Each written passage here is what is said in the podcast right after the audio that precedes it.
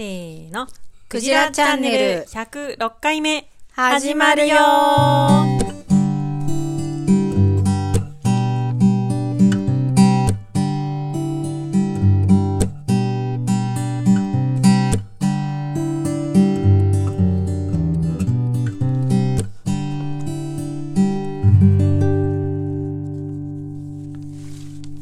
チャンネルは茨城県石岡市で農業や農的暮らしを中心に様々な暮らしの実験に勤しむ農場スタッフとその仲間が日に日々気になることを楽しくワイワイおしゃべりする番組です。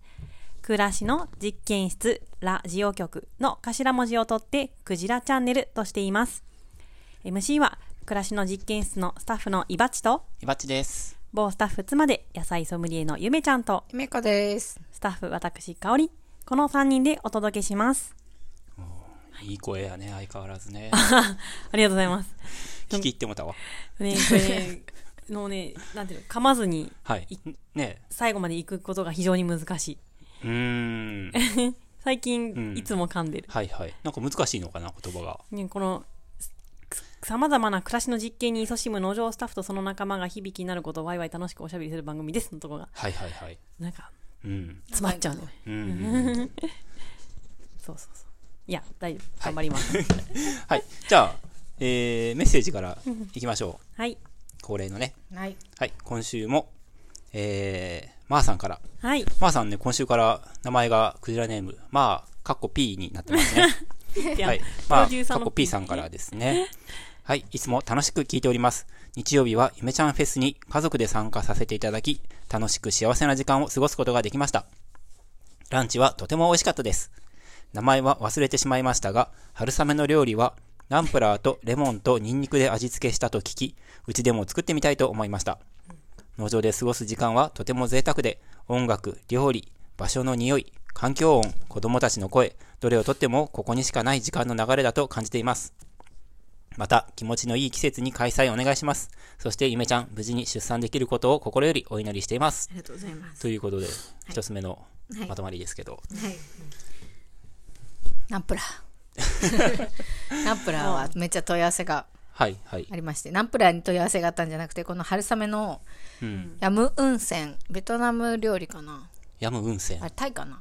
はい、はい。うんどっちかな、なんか多分、そのタイかベトナムかの、ヤムウンセンっていう春雨のサラダをイメージして作った農場のお野菜と春雨で作ったサラダがあるんですけど、今回作った。まあそのヤムウンセンをイメージしてるんで味付けは、えー、とナンプラーとレモン。ナンプラーにすごい塩味がついてるんで、ん。もう塩は入れなかったんですよね、ん。ナンプラーとレモンをベースにしてあとオイルはオイル系そのサラダなんでねちょっとドレッシングみたいな感じでオイル必要なんですけど、えっ、と菜種油に粗みじん切りしたニンニクを熱して、うん。こう焦がしニンニクみたいな、きつね色みたいにして香り付けしたオイルとそのナンプラーレモンを。混ぜ合わせただけなんですよ本当にうん。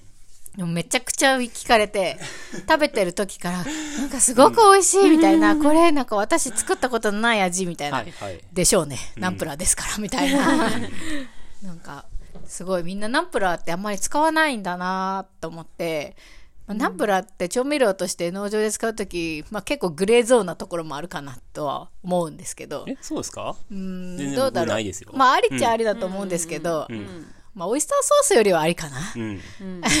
でナンプラーもピンキリだと思うんですよ、うん。結構ものによってはいろいろ混ぜ物がね、あったりもするかなと思うんですけど。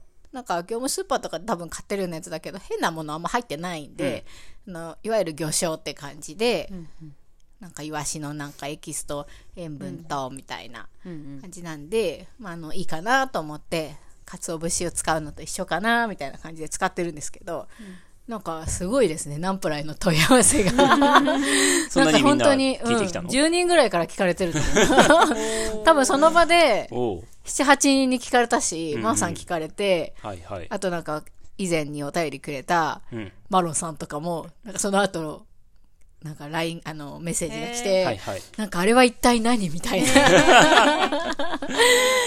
すごいなと思って、結構家庭で使わない人も多いのかもしれないですね。うん。あのサラダも美味しいけど、スープとかにちょっと入るとん雰囲気変わって、いつもの塩味のスープとかお醤油味のスープがなんかエスニックになって、うん。うん。あの飽きてる方とかはおすすめですうね。んうん。ごま油とかと使っても美味しそうで相すよね。性は、うん、いいとは思います。うん。今回はあの普通のナタレ油でやったんですけど、うん。まあ、なナンプラー自体がすごい香り強いんで、あえてそのごま油の香りに頼らなくても十分美味しいとは思うんですけど、うん、なるほど。はい。ニンニクとも相性はいいと思います。うん。うん。とその酸味レモンみたいな酸味とも相性がいいので、結構合わせてあと嫌いな人嫌いじゃなければパクチーみたいなあー合うね。やつとも合う、うん。うんうん。なんかナンプラーってさ、スーパーで売ってるやつってあのすごいちっちゃい小瓶の、なんかはい180ミリぐらいしか入ってないやつ。うんラー油みたいな感じみたいな。ね。もうちょっと大きいかなまあみたいな。そう。で結構高いじゃないですか。うんで、業数で売ってるやつって、なんかすごいでっかいんだと思うんですけど、安いよね。うん。あれなんか、確か前にハディが、あのーその副産物みたいなことそう、アンチョビの、なんか作った後の抽出液みたいな、うんうん。へあのー確か後ろにも確かそう書いてあって。う、んそのピュアな魚醤、別にそのその作り方が邪道かどうかは知らないですけど、いわゆるその魚と塩だけつけて出てきた、うん。その、ナンプラー、うん。ではない可能性がうん。あるようなことを言ってて、うんあだから安いんやと思ったんですけど、うんでもあれまあ別にね、美味しいし、ーうん。うん。うん、いいなと、ありですよね。う。んうんうん。かなりね好みの分かれる味だとは思うから、うん。子供とか結構うおーってなる。うちは結構子供がうおーってなってるんで家庭では家家では使わないんですけどうん。結構加熱するとうん。香りが飛ぶから、あそうなんだ、うんだしっぽくなんていううまみだけ残ってうーん。うん、うちはスープとかに入れちゃう？入れて入れた直後だとやっぱちょっと臭いみたいあなー言うけどそうん煮込んじゃえば割と飛ぶ。一口食べて、これなんか違うって言われたよ私。あの春雨サラダは。癖はあるよねあの香りね、でも大人大人にはやっぱり受けが良かった。うんうんうん。うん。農場にはないなんか出汁とコクを感じたんでしょうね 皆さん。いやでも。おや毛色が違うぞ、この料理だけみたいな。ひき肉も入ってたから、はい。まあ、すごい旨味がいっぱい入った、うん。んあの、割とそのメインディッシュに近いサラダを作ろうと思って、お肉が入ったような。うんで、春雨もね、やっぱりかさ増しになるっていうかさ、ちょっと、ボリュームが出るので、うん入れたサラダにして、もう一個のサラダが本当に葉っぱのサラダだったんで、うんちょっとボリュームのあるサラダ作りたくて、ナンプラー使ったんですけど、ううんん。みんなまんまと。ねはい。ぜひね、ナンプラー料理うんうん。おすすめしたいですよね。ね、うん美味しいですよ。なんか出汁があればナンプラーはいらないっていうあ、料理本あがるね。あれもすごい便利、便利。うんナンプラーがあれば出汁はいらない？あ、そうか。ナンプラー否定しちゃった。出汁があれば。じゃあ、ナンプラーがあれば出汁はいらない。っうんうん。てねいうレシピ本ありますね、農まあ、場にね出汁。の塊ですもんね。出汁の塊ですねだ出汁と塩味が両方入ってる。なんかちょっとうん甘みっぽいものも感じる。じゃあ感じるかな。なんか素材のっていうか。うん砂糖っぽい感じじゃないけどう、んうん。うん。だから、もう、総合、総合点が高いんですよね。ね。うん。なんか僕、僕んち、なんか、魚醤作ってた時があって、あ、作ってたよね。実家で。うん。まあ実家のことはまああれなんですけど、詳細はいいんですけど、でもか、あ、なんか明石市なんですけど、はい兵庫県の、その明石市のた特産の魚の、なんか佃煮みたいなのがあるんですよ。うん。でそれって、そう、うん。あの、ちっちゃいやつの方が高級で、だんだん魚が大きくなってきたら、あの、価値がなくなるんですね。その佃煮みたいなやつの。で、そのでっかい魚がすごく値段が暴落するんで、それで、その明石の特産魚醤を作るっていう、あの、やつを、まあ作ってて、で、たでっかいタンクに、だからその、まあ魚と塩を入れるだけなんですよ。それで寝かしてるだけなので、実家の工場で作ってまあ、旨味の塊なのはその通りなんですけど、めちゃくちゃ臭くて、あそのタンクの近くに行くと。魚はさ、生の状態で入れんの？ももちろんそうですよ。え内臓とかもちろん取らずにとと取れないですよ。取れないよね全部そうだと思いますよ。その、売ってるナンプラーそんなことやんないと思いますよ。で重しするんですか？大申しはしてなかったと思う。えー、じゃあ本当に塩と魚を放り込んで、そそれは、まあ、あの、オリジナルの作り方だと思いますよ。うん。塩漬けですよね。うん。うん。すごいね。えすごい。よ。えっと、うん業務用レベルで作ってたってことですか？そうそう、そうです、そうです。販売してたよね。うんうん、販売してえました。そうなんだ。うん。面白。だからね、もう、すごい匂い。臭かったんだ。うん。臭そう。まあ、そのね、あたりね、何メートルも広がんないですけど、そのそばに行くと、もうなんか、うおーって感じ。発酵してんだよね。発酵してますよ、もちろん。だよねうん。うん。そうね。腐敗にならないのは塩のおかげ。うんう。うんん。だけど発酵は進んで、うん。どんどん内臓とか頭とかうん身がうん。分解されてって、うん。醤油みたいなのができる。そうそうそう。へえ。面白い。うん。うんで、な、どのくらいかかるんですか、時間は？ああ、それは分かんないですね。ははいああるのを見ただけなんで。へえ。だからまあ作ろうと思えば別に誰でも作れると思うんですよお。魚が手に入ればねね。うんう。うん。うんん。ね面白い。港、港の近くとか、ね海の近くではもしかして手作りをしている人いるかもですよね。住んでいる人でね。できるようね。私たちが大豆で醤油を作るかのごとく。うん、もしかして。でもまあ大豆で作った方が、なんか、あれかもね、いいかもね。我々的には。我々的には。うんうん。農場的には。そうそうそうまあ、時給はね、うん魚できないからね。まだわざわざ買ってきて、ね、買ってくるのはないよね。なんか大量にいただくとかさ。うん。ね、そういうことないもんね。う。うんん。物々交換できないかな。ねえ大コンパとかと。ね なんかしょぼくない？い大丈夫？大豆じゃないんだ、そこは。ねサイズでもいいけど。一回ちょっと、行こうよ、じゃあ。大洗とか、中港とかの漁港に行って、ああるよ、あるよね、きっとね。ねそういう、なんていうの、いわゆ野菜る雑魚？ってことですよね。うじゃないのか。じゃ、だけに限らず、その野菜セットとうん。魚を。交換し合うっていうシステム。いいよね。ねんいいよね。すごくいいよね。うん。でも稚魚じゃなくて刺身食べたいわ。そうそう、だから普通のねせ魚とかでもいいじゃないですか。マグロのカマとか食べたいな。あでも漁港の人とかはさ、もうまたこれか、みたいな感じで、うんもしかしたら捨てたりしてるかもしあれないよるよね。ね。だってもうそういうさ、うんなんか専門、専門業者あるあるだと思うけど、ううんん。うん。ね、まずはでも友達になるところから、そうだね。ね、僕らがね、そういう、ちょっとクズの野菜食べるみたいな、クズっていうかさ、出荷で跳ねたやつ食べるみたいなのと同じ感覚で、魚もいっぱしらい余すは有ってると思う。名だもんね。うん。めっちゃしらすあるよね。生しらす丼とかさ、うん、あるね。で、なんかしらす見たよね。うん。時期があると思うけどねう。ん。春かな、あれね。うん。しらすっぺね。うん。何それ？しらすっぺ。そうか荒いっぺ、荒いっぺねゆるキ。ャラね。あれ荒いっぺ。ゆる荒いっぺキャラだよね頭、なんかメデューサみたいなやつね。そう。あ全身あれお笑い体がのキャラなの？そうだと思いますよ。荒いっぺですもんね。うん。なんかすごいよね。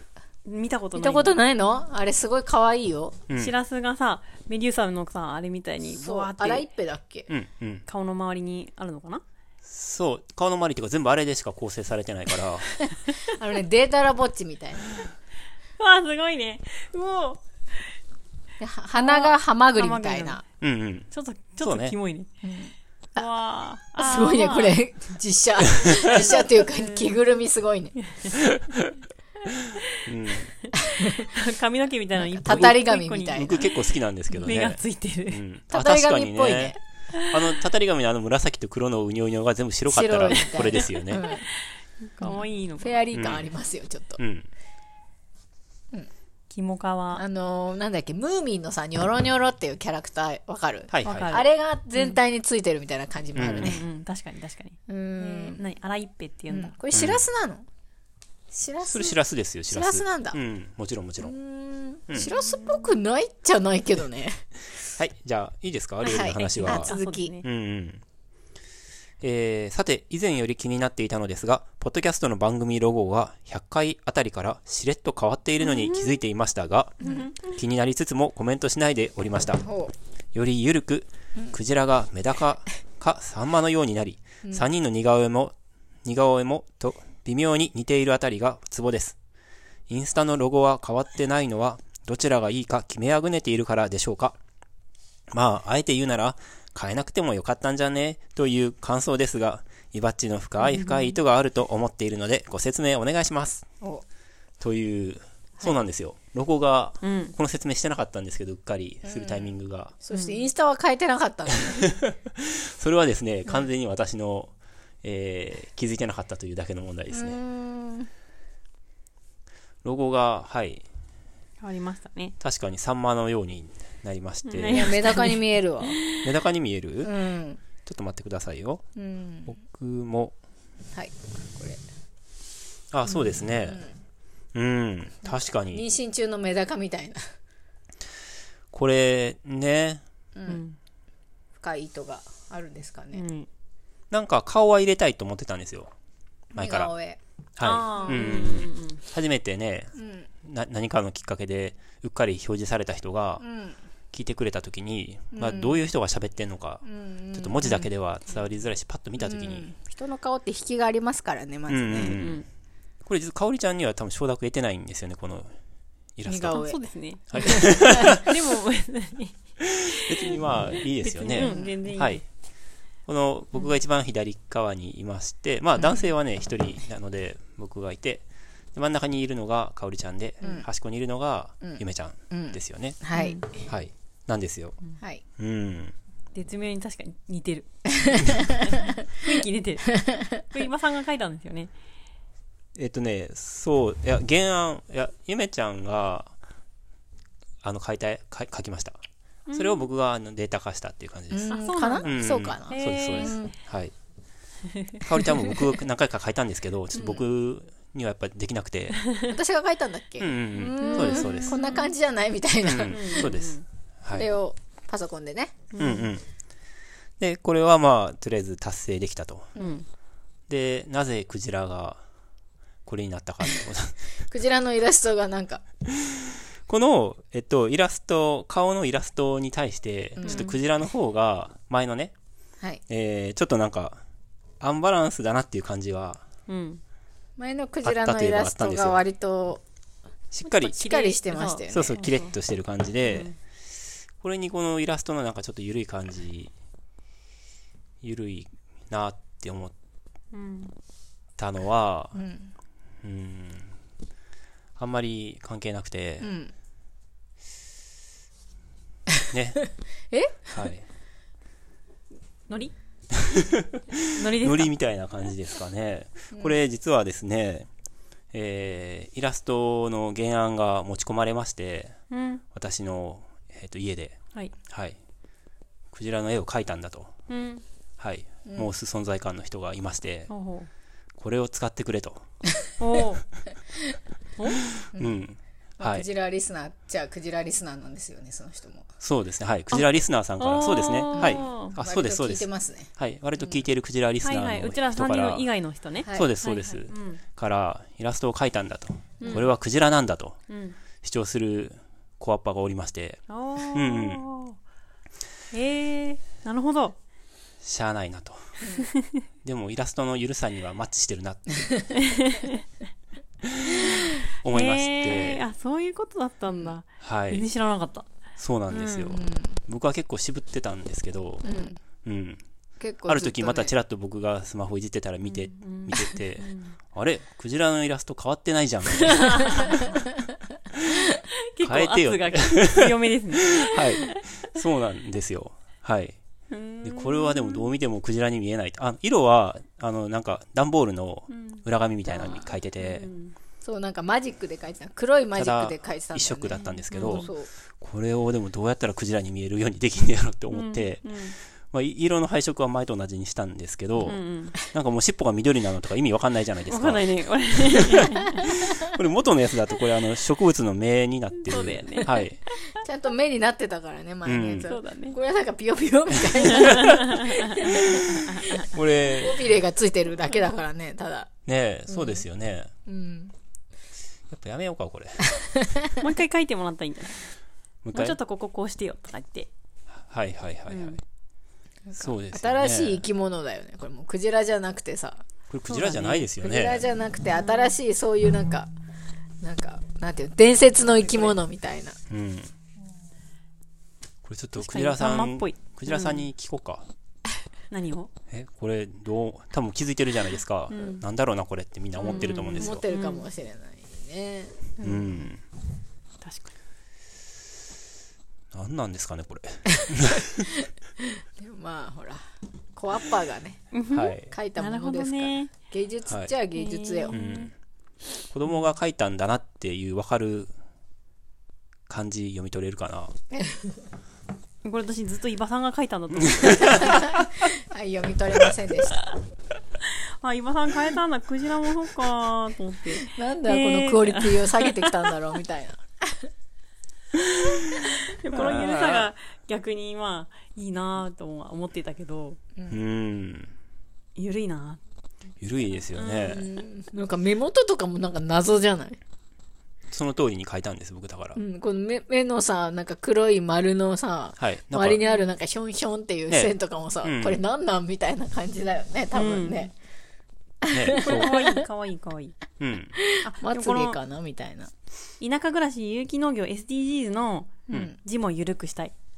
ゆるくしたい？どうせなら。ああ、はいはいはい。ちょっとギャップがあるかも。そうですね。字は結構しっかりしてますよね。ううんん。前のあのなんか相撲みたいなやつからは、そうですあのね。変わったんですけど相撲がちょっと足嫌だったパン付けっぽかった。うんあ、そうなんだね。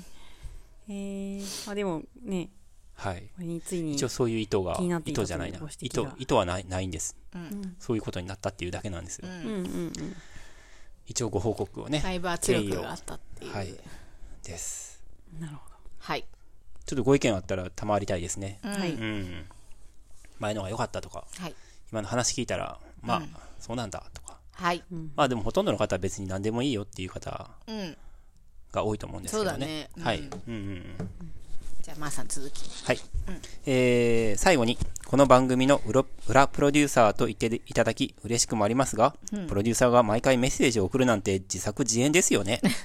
これからも一般リスナーとして長めのメッセージを送り、メッセージ読まれたい欲を満たしていきたいと思いますので、はいよろしくお願いします。とはーいいうことです。ありがとうございますはい、ありがとうございます。ありがとうございます。うんうんうんうん。いや本当に家族でねゆめちゃんフェスに来てくれて、そうですね家。族プラス奥様のお母様もご一緒にさうん。来てくれて大状態で来てくれてありがたかったですねうん。うんずっとなんかね最後までいてくれて満喫もしてくれたみたいで、ゆめちゃんフェス楽しかったですね。ね楽しかったねおかげさまであよかったそうそうそう、はい報告ねしてないもんね、うん。墓地免れ いたよねよ。かったあの、当日来てくれた人もいたりとそうです、そうです。かはい。はいあのーちょうどいい規模感ではい。よかったなーってうんうん。思いました、ミュージシャンの方もねやっぱ4組もいてボリュームたっぷりでしたね。うんうん。うん。音楽も多彩でね、いろいろ。そうそうだね。うん、生のね、スチールパンの音とかもすごくねなかなか綺麗かったし。聞けないからうんうん。楽しかったです、うん。フェス感があって、ね、うん。とリリーさんが、その、なんかすごいゆめちゃんの、うん。なんかおめでとうっていう感じを、うん。もう、あの、まん、なんていうの、もうそういう感が溢れてたじゃないですか。溢れてました。それがすごくね。良かったですね。うん。うん。みんななんか歌の端々に、なんか、ゆめちゃん、頑張れみたいな、おめでとうみたいな感じでさ、フレーズ入れてくれたりとかさ、はい。なんか、恐縮です、みたいな。いや、なんか本当に、聞きながら、なんか、こんな、こんなイベントするのすごいなって思いましたよ。ね、そうですよね。なんか、自分主催でさ、みんな、私をお祝いしに来てみたいな。お祝いっていうか何なのか。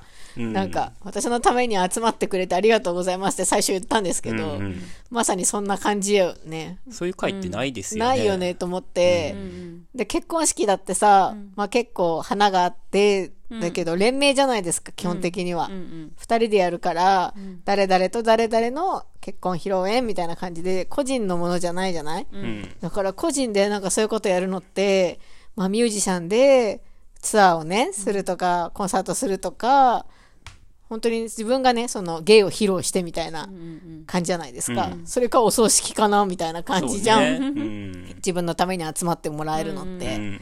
まあその時には自分いないからね。そうそう。だから、私は本当に別に歌ってるわけでもないし、まあ、ご飯は作りましたけど、でもご飯作っただけだから、それで、なんか、みんなにおめでとうとかさ、頑張ってとか、うん。なんかお腹を撫で回してもらえたりとかしてね、うん。なんかすごい回だなと思いましたよ。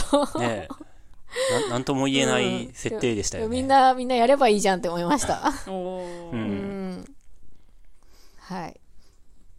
ね、僕もそう思いました。ねうんそうですね。途中ちょっとね、途中っていうか、その、催すまでの、ね当日迎えるまでの途中は、一週間ぐらい前からね、もうドギマギしちゃうんだよね。なんで、してた、してた。めっちゃしてたよ、はい。そわそわ。全然参加者の人もね、全然集まらないし、なんでゆめちゃんフェスっていう名前にしたんだろうって。すごい後悔が募ってさ、で、農途場の、中で変えたんだよね。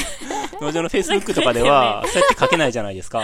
なんか、だから、春の収穫祭みたいな感じですとか、春の音楽フェスみたいな感じにそうそうそうしてそ、最初、ゆめちゃんフェスっていう名前だけでん、イベントページ出してたんだけうど、これじゃダメだよ、ゆばさん、つって。こんなんじゃそう、ゆめちゃんがこんなんじゃダメっつっ。して。誰もみんな参加ボタン押さないからさ、なんか違う名前にしてよ、つって。急に変えるっていう。え。確かに、僕が第三者で僕の SNS とかに表示されて、うん。なんか、誰だろう、誰か知らないけど、まあ、ゆめちゃんフェス、まあちょっと透明の友達だったとして、おお、何これ、ゆめちゃん、自分でフェスやってる、プププみたいな感じじゃないですか？いや、思わないですよ。思わないけ思わなうんなんかさん、ゆめちゃんを知らなかったら、うん。これ参加していいのかああ、まあ、知らなかったらね。な知ってても、そうだね。かおるちゃんみたいな実覚者はそう思わないけど、伊庭さんみたいな人もたくさんいるんだよ。えー 何これプププって人もたくさんいたと。嘘私の、なんかあの、お友達で繋がってる人も、うんプププって人が多分、うんうん。7割ぐらいはいたと思いますよ。あそうかな。思いますよ。まあでもね、うん。人生はもう自分のもんですからね。うん。ですよ。うん。だから一週間ぐらい前からさすがにさ、ちょっとさ、なんか大体見えてくるじゃん。こなんか行くよって言ってくれてる人はさ、もういてさ、うん。でもそっからがさ、伸ばな、伸びないわけじゃないですか。うん。でさ、プロモーションをかけてさ、なんか、自分なりにね、インスタグラムでシェアしたりとか、うん。なんか、まだ空きありますみたいな、ま、まだ空きありますってなんか、どどんな、どんなって思いながら、なんかやればやるほど、まだ空きしかありませんみたいな誰も来ないんだなってことがバレるみたいな。ね ドキドキしてさ、え。ランチもまだ、まだちょっとなら大丈夫とかさ、うん全然大丈夫なのに。わかる。わかる。それわかる。全然大丈夫って書くとさ、本当にいない感じがすみんるから。な駆け込んできてっていう気持ちでさ、ねまだ数枠ありますみたいな感じで書いてさ、もう自分必死なわけよ。うん。そう。か。さ、大体さ、キャンセルもあるじゃないですか。ね当日キャンセル。それはやっぱ加味しても、多めに申し込んでもらわないと、で、ドキドキドキドキしながら、で、プラス、レシピを考えな、なんかね、さ、そろそろもういい加減に、何を作るかも考えなければならないみたいな感じになってきたりとか、なんかいろんな、いろんなプレ、なんか、プレッシャー的なものもなんか来て、はぁ、はぁってなってましたよね。もう3日4日前とかもう、ふわーってなってて、ゆめちゃん、でもあんまそういうの出さなかったね。出さなかったかな、うん。そっか。そんなに出てなちょっかった思う。と焦ってます。夜とか結構焦ってましたよ。うんねはい。でもね、実際蓋開けたら、うん。思いのほかたくさんの方が来てそうなんくださって。ですよ。よかった。ねえ。そう、ご飯もね、ご飯、ご飯はね、レシピの時にね、詳しくどんなものを作ったか話はしたいなと思ってるんですけど、今日は。なんかね、ご飯の作ってみての感想は、ああ、私収穫祭でもできるかもって、今年の。うんうんうんなんか言ってましたね。うん収穫祭で作れないからこの回を催したのに、なんか乗ってきて、うん。うん。あ、収穫祭も 2, 2品、3品ぐらいだったら作れるかもってうん。言ってましたね。思いました。うん。なんかすごいやっぱ容量、大量40人分だったんですけど、なんかそのぐらいの量であれば、やっぱ容量も得てきたし、結局、なんかお料理って、なんか作り始めるまでの方が重要じゃないですか。うんうんうん。どうやってあ、何をどうやって作るかっていうのを、できるだけシミュレーションをしておいて、効率よく動くっていうことだと思うんで、だからなんかそれが多分できれば、そこそこできるんじゃないかなっていう気になって、うんうんうん。ちょっとね、鼻、なんか天狗になってますよ、今、私。ううんんなんかね、量とかもバッチリだったなと思って作作った量。ねうんえ。。それがね、すごいと思ったよ。なので、うんうんはい。はい、じゃあ、また後ほど。はい。はい。はい、詳しくは。そうですね。じゃあ、まーさんありがとうございます。はいあとねはい。もう一個ね、実はメッセージを今、見見つけまして。見つけた？どこに？いただいたのを気づきまして。はいはい。短いんですけど。かかおりちゃんに来たんですか？読でいいはい。おかおりちゃんに直接来たってこと、はい来たあはいはいあはいはいじゃあお願いしますほんとね、ゆめちゃん、お短いですよ。みゆめちゃん、えっ、と、そら豆の茹で時間に、茹で、お茹で方について、はいはい。こちらチャンネルで喋ったと思うんですが、はいはいうんそら豆は、私は茹で時間短く、うん。火を止めて、そのまま冷めるまで置いておき、おお。過去水に完全浸水で、うん。で、そこから皮を剥きます。はいはい。えー皮がシワにならず容易に剥ける気がします。ちおょっと時間かかるけれども。ということです。はい。おというのは？はい。メッセージいただきました。えっと？沸騰してから沸騰してからっていうかぐつぐつ煮ないってこと、うん。うん、うんうん。だから多分グツグツ煮ると煮すぎになっちゃうんだよね。うんうんうん。火を止めてそのまま冷めるまで、うん。えー完全に水に浸しておいておいて、はいはいはいそこから皮むくと、うん。皮がシワにならず容易に剥ける気がします。うん。シワになるよね普通。シワシワなる。なるよね、うんうんうん。うんそのまま冷ましたらシワにならないんだ。ああ、そうだね、きっとね。書いてあるよねうん、書いてありますね。あの、豆とかも、煮豆とかも、うん浸水しとこうがいいっていうね。グリーンピースもそうだわ。そうそう、ずっと水につけておいた方、急激に冷めるとやっぱ、うん。温度差でシワになるんだね、きっとね。うんうんうんシワになると剥きにくいの？よくわからない。うん。うんそこはよくわからないけど、わからないけど。うんやってみたらそうですね。確かに火の通しすぎは絶対良くないだろうなとは。なんか潰れちゃうじゃないですか。ね。そんなに硬い豆じゃないから、うん。うん。柔らかい豆なので、本当に多分火を通すのはちょこっとだけで、そら豆この間茹でたけどすぐ湯分ける感じがして、ねあんまりグツグツやんなかったですよ、うん。今日もね、うん。ご飯に入れたやつも本当に1分ぐらいうん。で、ちょっとお湯にそのままつけといて、で、その後揚げましたけど、ざるに。うん。十分な柔皮を剥くのらかさ。もなんか僕全然難しさ感じてないんですけど、うん。なんか難しいんですか？なんかね、その、薄皮から出すときにうん。潰れやすいんですよ。どの時点で剥いてますか？生で？いやいや茹でた後で。茹でで。た後だと、なんか割れたり潰れたりするじゃないですか。じゃあそれ茹ですぎなんじゃないですかねじゃあ。あの、あ、大丈夫。つまり、うん。うーん、ね。なんか一箇所ピッてこう剥いて、でピッて押したらそこからピロって出てくるみたいな、特に割れたりしない？しないしないしない。だからやっぱ茹ですぎなんじゃないかなそしたら。割れるよね、かおり。ちゃん。割れるね。うん。潰れちゃったりとかさ、一部。うん。なんか、あの、割れるよね。うんだから今のメッセージぐらいの感じで茹でてみたら。うん。ほとんど茹でないぞぐらいの気持ちで。うんうん。もう熱くなってきたら火止めて、うんうん冷めるまで待っとくと、うん。うんはい。はいはい。じゃあぜひちょっとそれでやってみましょう。よやってみようまだ茹やってみよう。でね、まだあの、そら豆が大量にあるうちに、うん。うんいろいろやってみたいです。うん。何やってみたい？何やってみたい？え？何を？あ、料理名じゃなくて？うん。はい、あ、試しにやってみあそうそう茹でるのあそういうことね。ううんんうん、はいはい。うん。いや、うん。あとそのままさやごと焼くっていうのもやりたいんですよね。ね、うんあ。るよね。蒸し焼きみたいになって美味しいって。うんうん、言うよね。う。うんん。そうですね。はい。はい。はいじゃあそのところで、はい。はいじゃあ次行きましょう、あはいニュースニュースある。はい、おある？はい、ありますはい。おはい。せーの。実験室ニュニーュース。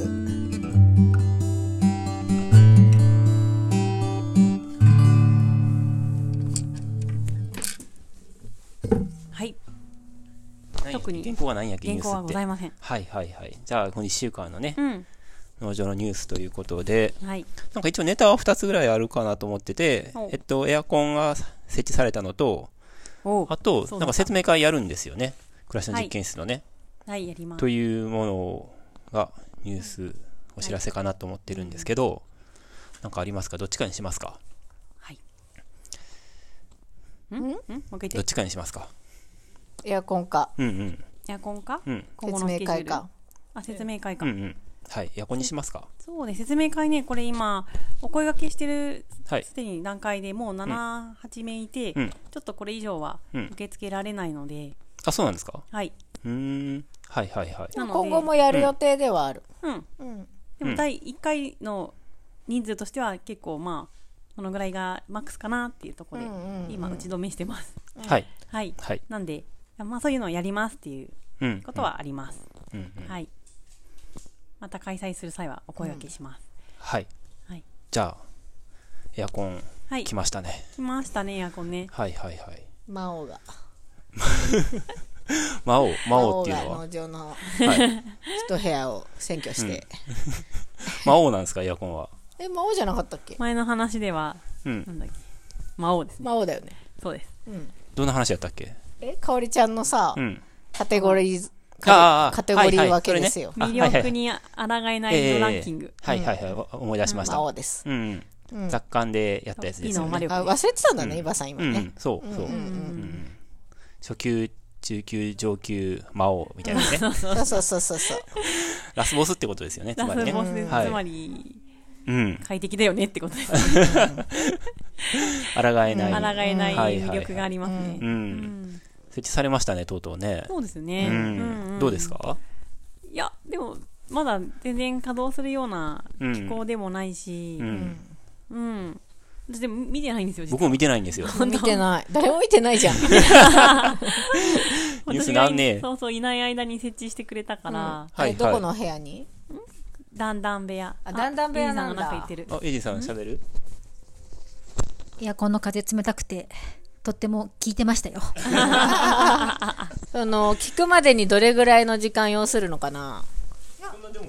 速あの、攻涼しい。やっぱね、多分最新のエアコンなんだと思うんだよね。はいはい。だから、すごく早いし、うん。なんか、あの、まあもちろんお試しでね、電気屋さん来た時にお試しでつけてくれてて、今つけてあるんでって言われたから、と行ってみて、おお、本当だ、超冷たい風来ると思って、衝撃だった。あっという間に部屋冷えそうだったよ。おー。5月も結構暑い時あったもんね。うん、まあでも今は使わないなって思って、あ、でもいいです、今使わないんでって言って切ってもらって、はい。そんな感じでした。そうか。ねえ、その冷たい風との代わりにうん、室外機から熱風がそうですよね。ブワーっとね、はいはい。出てますね。うん。うん。室外機がね、ちあの、中空に設置してもらったうの。ーん。空に浮いてるの。うんはいはい。うん。あのペン、なんていう の？壁の上の方に土台をつけて、そうその上に乗せてるんで、はいはい上の方にあるんですね。地面には置いてないんですよね。おー。頭より高いとこに。うんうんうん。へえ。はい。高い空気はね、上へ上へと流れますから。より上へ上に行ってもらって。はいはい。はいそ。うですね。うんはい。ねえ、うん。どう、どうなるんでしょうね、これからね。そうですうね。ん。でもね、全然稼働しない可能性だってありますもんね。うん。そうですね。どんな、その、緊緊急事態が起きなければとかさ、う。うんん。もしかして、ああ、本当に使わなかったなーって、うん今年はってことだってあり得るし、うん。うんうんうん、わかんないですね。うん。まあ、うん使わなかったら使わなかったで。ねそれはそれでいいと思うし。で、でも会員さん的にはさ、まあ暑かったら使ってねっていう感じで寄付をいただいてね、設置したんですよね。そうです。なんか思ったより、思いのほかっていうか、今まで寄付作った中で多分一番いっぱいの人がはいはいはいしてくだ。さいましたよね。うんうんうん。そっか、そんなに心配されたんだと思って。クーラーないことに対して。うんえ、うんこの方からもみたいな方からも寄付いただいたりして。そっか。うん。最終的な運用方針って決まった、決まってないんや決まってないんですようんね。決まってうんない。うんだから何度以上でつけるとか、うん。うんうん。そういうのも全然決まってない。はいはいはい。うん。僕、かおりちゃんが出してたあの課金制がはいはいはい。ね、割と僕も賛同し、感があるなと思ったんですけどうん。あの病院のテレビとかと一緒で、うん、100円入れたら15分ガチャってついて、うん。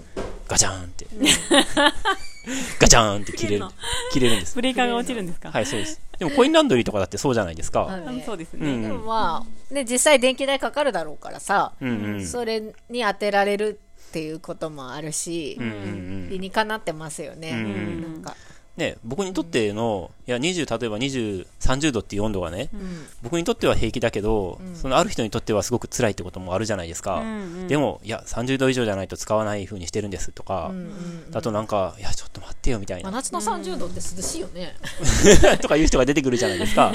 私にとって真夏の30度、真夏にさ、30最高気温30度だったら、あ、涼しいじゃん今日って思うよね。まあね、37度とかなるからね。まあね、うん湿度とかにもよるしね。まあね。もうそこはもうお金で解決っていううん分かりやすい線引き。うんうんうん。もそう思う。ね、ううんん。そんな別にね、1000 1000円だったら大変ですけど、まあ何分とかによるけど、うんちょっと分かんないですけど、うん。いいんじゃないかな。ねはい。はい。じゃあこれからのこれからのゲスト、まあ、ゲストおよび我々の我ね、々の、行動をつぶさに観察して、ね、変化に期待ですね。うんうん多分ね、うん。あの何でもそう15なん分いくらなんだろう。決まって15ない分か全然え、10分 ?15 分？15分。単位じゃない？おー、そうか。なんと。なく。あれへー。10分。わかんない。だって10分じゃさなんか。10分じゃね。10分じゃなんうんかそんなに楽しめないよね。う。うん。ん。普通でも、例えば1000ワットの電気を使ったとしたら、まあ1時間で23円とか25円とかじゃないですか。まあ多分値上がりするかわかんないけど、まあ20円から30円ぐらいの間だと思うんですよ。1キロワットって。1時間使ってなので、ん。でもそ、それじゃあね、うん。ちょっと安すぎるというか、うん。コインランドリーみたいにしようか。15分100円かな。100円、まあ100円で何分動かすかってことじゃないですか。うん5分で切れるのか、うん。15分使えるのか、ん。1分で切れるのか、うんうん。ね、う。うん。ん。ちょっと1分で切れたらショックですよね。まだ聞いてない。すごいよね。かおりちゃん結構なんかゴリゴリしたこと言ってましたよね、なんか。私最初1時間500円って言ってましたね。でも1時間500円って？10分100円、12分100円です100か円ぐらいか。コインランドあリーランドリーみたいなね。みたいだねああ、ああ、なるほどね。でも別に500円に何の根拠もないでも15分100円と1時間、だったら1時間400円ですもんね。うんそんな高くないかもね。ううんん。うん。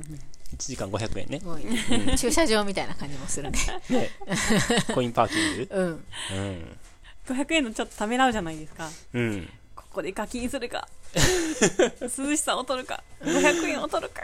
それ15分単位で払えんの ?1 時間単位じゃなくてや今の話やったら、一応まあ設定は別に何でもありやから、まあ500円入れたら1時間動くっていうシステムですよね。うんうん。結構さそれ大きいよねなんかうんほらプラス15分で100円で払えるのかとかさでももうあと500円払わないとエアコン動かないのかとかに言われるとさ、1000円かせ600円かの違いじゃないですか。ねでもまあ100円で12分動けばいいんじゃないですかうんうん、それだったら。うんうん。でもそのお金を入れて、そのタイマーが来たらお金が、動作が止まるっていうシステムを導入するのにお金かかりそうですよね。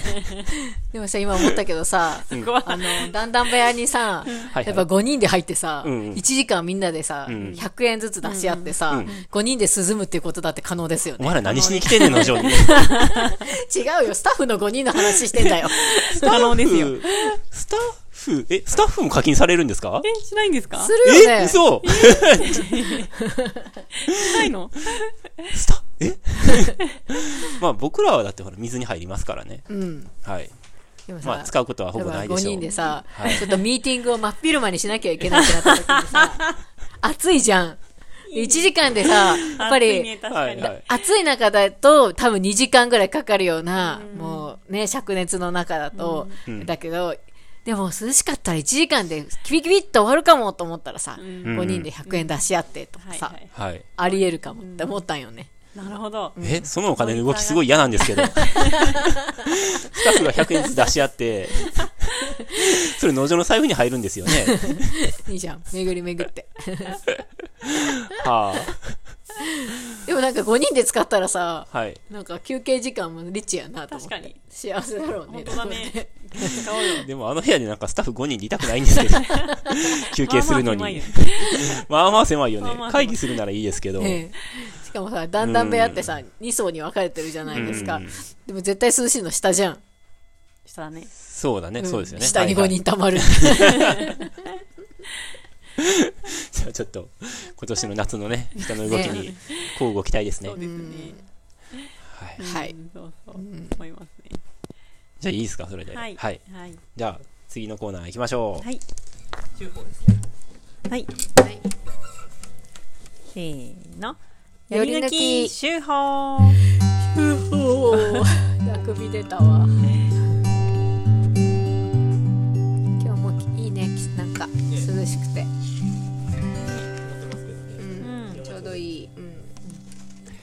このコーナーでは、毎週発行している農場手法の中から一つの記事を朗読して味わいます。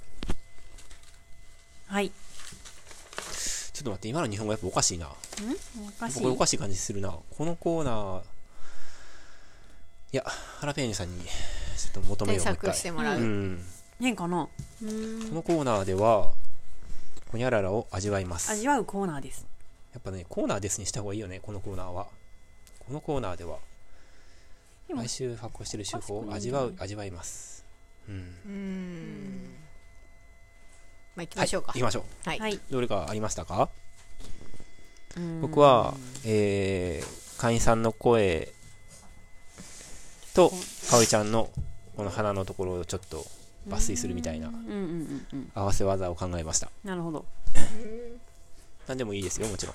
みんながいいと思ったやつを、うん忖度なしに。うんうん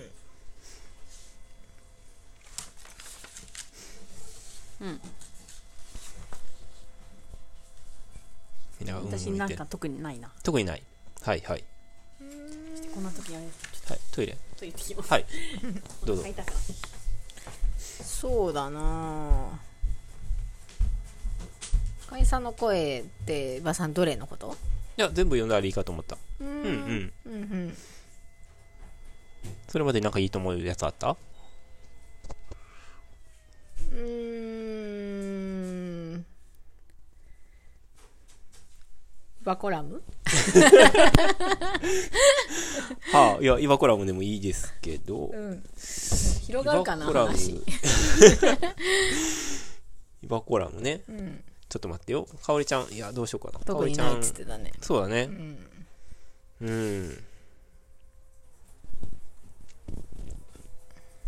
じゃあ、会員さんの声にしましょはい、う。はい。イバコラムは、雑感とかに持っていきますか、じゃあ。うちでも。はい。会員さんの声はじゃあ全部それぞれ。はい。はい。会員さんの声振り替え用紙のメッセージから転記しています。お花り二輪素敵なプレゼントを頂戴しました。嬉しかったです。エンドウ豆もとても美味しかったです。S さん。小豆はアク抜き不要で圧力鍋10分。あ、次分かる。次の話になったら次の話に。S さんって言ったからわかるかなと思いまして。はい小豆はアク抜き不要で圧力鍋10分。好みの甘さをつけて。黒豆はいってご飯に美味しい。大豆はポークビーンズにしました。満腹モンゴル。著鈴木優子を紹介。家畜と共に暮らしそれを食して生きて生きてきた人々。ほとんど苦痛を与えず血を一滴も大地にこぼさない。ひとときの屠殺、地方選。主人たちが推した現市長の対立候補は落選。でも通ってほしかった議員が何人か通る。いろいろな考えの人に訴えるのは難しいですね。王さん。5月6日に受け取った豚肉が橋は豚のもの。橋は豚のものと知りつい涙ぐんでしまいました。ボトンうん、ボトンのものだよねきっとねこれねたくさんの子豚を産み育てたボトンと世話して肉として届けてくださった農場の皆様に感謝して美味しくいただきます。いつもありがとうございます。M さんからでしたはい3名からのメッセージでしたね。それぞれ。そうですね。はい、はい。なんかね、先週、かおりちゃんがお花を入れてくれまして、あの、母の日のあたりにかな？多分、うん、うん、うん。で、それがかおりちゃんの週報にも書いてあるんですけど、えーっと、矢車、そう。うん、矢車菊かな？と、春菊をん。野菜セットに。うんうんううん。ん入れてくれて、あら、おしゃれな演出だなと思って。うん。うん。どっちも菊科なのかな？春菊だし。ねうんねうん、ちょっとわかんないです、それは。うん。開けた時にね、こうパッとこう、うんうん。春菊の、春菊の花黄色いですよね。うんで、矢車草は青だった花り、紫だったり、白ちょっと赤っぽいやつだとか。で、あ、喜んでもらえたんだなと思って。よかったですね。うん、うん、うん。花ってね、次の日どうなるか、まあ、かおりちゃんもしかしたらね、テストしたかもしれないですけど、開けた時にしょぼーんってなってたりとか、あそうだよね。届くの翌日だからね、花、花弁が全部落ちてたりとかしたら、なん。ね。か悲しいじゃないですか。確かに。うん。うんうん野草ってねしかもそんなになんか持ちよくないじゃないですか。でも野草ではないですもんその辺ね。のののあー野の花ねって、うんうん結構しなーってなりやすいからね、うんうんどんな状態で届いたのかちょっとわかんないですけど、うんうん気持ちが嬉しいですようんうんね、そしたらまたね、元気になるかもしれないですね。うん。えーっと、小豆。うんうんこれ、圧力、アク抜き不要で圧力鍋って僕知らなかったんですけど、うんこれいいですね。うんうん。圧力鍋10分でいいんだ。うん。ほうほなんか結構、普通でやったら時間かかるじゃないですか。30コトコトね分ぐらい。ううんん。30分じゃもっとやるかう。な拭。きはしてないけどね、確かに。あしするって書いてあるんですよ。あ、吹きこぼしたりとかするとか言うか。なんか一一回。回ね。ううんうんん。し、アク抜きもするし、みたいなな。感じで。渋かったりするイメージなのかな。割と。あく、まあ、えぐいみたいな。うん。まあね、あんことかって炊く人って丁寧な暮らしするからあんこ炊くわけで、うん。ちょっとでもね、そういうの取りたいっていうそうだね。うんうんうんことだとは思うんですけど、やんなくてもうん。うんいけますよと。しかも圧力鍋で10分でと。うんうん。これ僕ちょっと知らなかったんでう、ん。今度やりたいなと。はい。うん。黒豆焼いてご飯に。これはね、よくやってますよね。うん美味しいですね。うん。小豆と黒豆、今も、えーっと、販売している。小豆終売したんじゃなかった？終売したっけ、うんあ、終売って言ってたね。うん。うんうん。うん。黒豆はまだあるのかな？あるのかな、うんうん。ということですね。はい。うん。あとは、選挙。はい。で、各地で4月に地方選が行われていて、うん。多分住んでる地域違う方だと思うんですけど、うん市長の話してるんで、こあの石岡市はね、市長選なかったんでね。うんうん。ね、でもね、あの私たちもちょっと応援してる方は残念だったりとかもしたんで、なんか、本当にね、難しいなって思いますよね。うん。うん。あ、選挙戦うのですか？そう、なんか、うん。うーん、ね、わずかながら協力してみて、なんか本当に変わらないんだな、みたいな。はいはいはい。うんと前提話した方がいいんじゃないですか？うん前提を話した方が。話したと思いますけど、あ本当？この話。うん。はいはい。うんうん。でもなんか最近、あの、岩さんと一緒に見た映画あるじゃないですか。はい。あれ面白かったですね。あそうですね地方選の話といえば。えっと、はい、そうですね。あ地方選じゃなくて市議会の、そうそう。富山市議会の、えっと、ドミノ辞職の話なんですけど、うん。えっと、ずっと前から僕見たくて、うん。えーチェックしてたんですけど、ネットでは配信してなくて、うん。で、その全国の、なんていうの、あの、巡業みたいな、うん。えー感じだったんですけど、たまにチェックしてたら、ネットで見れるようになってて、うん。うん。で、見たんですよね。見たんですよね。うん富山市の市議会の議員が次々に辞めていくっていう、うんお食でね。汚職で、うん。はいお金のお食でね。そうそうそう。うん。今戻ったんですけど、何の話、このね、会員さんの声の選挙のあに触れて、はいはいゆめちゃんがうん見たドキュメントについて。あここ本当に数日でうん。家でねちょっと映画を見たんですけど「うん。ハリボテ」っていうタイトルの、えー富山市議会を密着したドキュメンタリー映画で、えー、と結構前2017年ぐらいからの多分撮影だったのかな。なんかまあそのぐらいの時期ちょっと正確には覚えてないですけど、公開したのは2020年ですね。う。ん、そのぐらいからずっと追っててなんかどんどんどんどん議員が辞職して総辞職ではないけど結構な数でしたよね。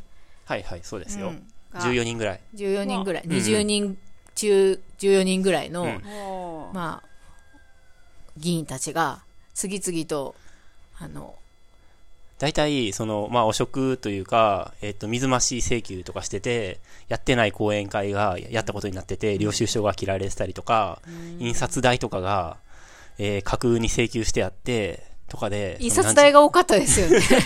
あのー。印刷代ってやっぱか架空に請求しやすいんだなって思いましたけど、そういう議員がもういっぱいいて。報告、会みたいなその自分がやってる市議の、えー、と活動の報告会っていうのを、まあ、多分やるときに、それの経費として資料を配るじゃないですか。でその資料を配るコピー代とか、まあ、印刷代、印刷会社とかに多分頼むんだと思うんですけどちっちゃい、そこと多分なんか領収書そこに領収書を白紙でもらって自分で書いて、あの水増ししてその数をね、とかそもそもなんかその講演会自体やってないみたいな。うんなんか、やったとされてる公民館に問い合わせたら、やってませんね、とか言って、公民館の館長が言っちゃったりとか、まあ、正直にお話ししてくれたんだと思うんですけど、で、なんかその、そもそも、この公民館、多分マックス入って70人ぐらいだね、みたいな感じなんだけど、きなんかその、やったっていう講演会の記録には150人入っているとか書いてあったりして、でもなんか最初議員とかは、いや、入った!とか言って、絶対入んないのに、いや、入った、入った、入った気がするんだよなみたいな。とか、視察とかも行ってない、なんか北九州の視察に、なんかこう、本当に行ったんですか？とかインタビューされてて、記者の人に、いや、うん、行った、行ったと思う。うーん、どうだったかな？あー、とか言って、その資料を見ながら、あー、5人で行ってるのか、とか言って、とか言って、行って何見たんですか？とか言われてたよね。あー、まあね、北九州はいろいろあるから、みたいな感じ。で、ひどいな。で、行ってないみたいな。実際は行ってないみたな。はいいはいはいはい。とか、そう、そんなのばっかり。本当にドキュメンタリーだから嘘じゃない、あの、演技じゃないじゃないですか。地元のケーブルテレビが、その、取材して、ん。その、核を見抜いていって、それを全部撮影してて、で、議会の議員をそれぞれ当たっていって、っていうのを全部記録してある、すごい。ばあのドキュメントで、めちゃくちゃ面白いので、へで、今ネット、もし、あ、そうですね、ネットで、えっと、2、300円ぐらいで見れるので、うんうん、面白かった。で面白いですよ。よ。まあ、大体その議員さん、汚職されて、こう辞めていく議員さんって、大体おじさんなんですけど、なんか、みんなその、最初は、なんかインタビューとかされてても、まあ、なんか、まあ聞いてくれ、みたいな感じの態度の人が多いんですけど、いざその、痛いところっていうか、まずいっていうところを疲れた時の顔色の香り、変わり方っていうのが、やっぱなんか演技では出せないよね、この顔、みたいな。本当にリアル、リアルなんですよ。本当に人って焦るとこうなるんだみたいな笑っちゃいますけどあちょっとのね、見てるこっちが辛くなりましたけどね、なんか。言ってないよね言ってない。言ってないよ。分かった分かったみたいな。で、なんかね、最初に、その辞職、まあ、追い、追いやられて辞職する人とかは、結構な時間をさし割いて、ドキュメントのその放映、なんていうか、全体の時間の中に時間はさ割かれてるんですけど、もう中盤になってきたら次々に人が辞めていくんで、その最初に映んない。そうそう、最初に映った人ってさ、結構まあ、お名を、まあ自分が悪いことしてるから仕方ないんですけど、すごい印象に残るじゃないですか。で、途中でスパスパスパって辞めていって、もう辞めていく、頭下げるだけの場面のが映っていく人が何人かいるんですよ。あの辺の人たちまだ結構ラッキーだよね。さあ結構その汚職して辞めていった議員に対して追求していくんです。追求あの同じね市議仲間っていうか市議の人で、結構、まあ、ありえないみたいな感じで糾弾した人とかも映ってて、なんかもういこんなことはもう富山市議であってはいけないみたいなことを言った人が、その後が場面が切り替わったら、その人も 疑惑になっちゃって、で次の場面ですいませんでした。とか、もう5秒ぐらいでもう。本当に、えで、お金じゃなくて、また違う人も、なんか、富山市議を変えなければみたいな感じで立ち上がったちょっと若めのうん。議員さんとかも、あ、きっとこの人は変わ、あの、そういう役回りで映ってんのかなと思ったら、なんかお金とは全然違う、なんかパワハラじゃないけど、セクハラみたいに近いような疑惑が出てきちゃったりとか、なんかもう、どうなってるんやっていう。しかも、その撮影をしていた、えーっと、テレビ局、地元のケーブルテレビなんだけども、その番組を作っていた二人、まあ、主に二人やと思うねんけど、えもしかして謝るの？いや、その人たち もあの会社の方針と、まあ自分たちが対立してしまって、うん。で、辞めてしまうのね。うん。自分たち自身が。で、自分はもうこれで、あの自分の方針とは会社がちょっと相入れなくなってしまったんで、辞めますっていう風にして、そこも映されてんねんけど、うん。だからその、ハリボテっていうタイトルは、その議会もハリボテだし、えーまああの、し あの市長も結構面白かったけど、今市長の話は一切してなくて、市長は別に何も、とりあえずその、番組の中ではおかしなことはしてなかったけど、結構ハリボテ感あったし、あのテレビ局自体もハリボテっていうことを多分案に、はいはい。えー含んでて、ともかくすごい見応えがある番組。2時間ぐらいあったかな。100分、100 100分なんで見やすかったです。見やすいですね。うんうんなんかすごいね。すごいよ。うんえ地方議会って結構そういうのどこでもあるんやろなと思って、ねーそうだよね。そう。が額がすごかったですよ。あの、横横領というか、水増ししてる額、一、人ね、4、500万とかの額で。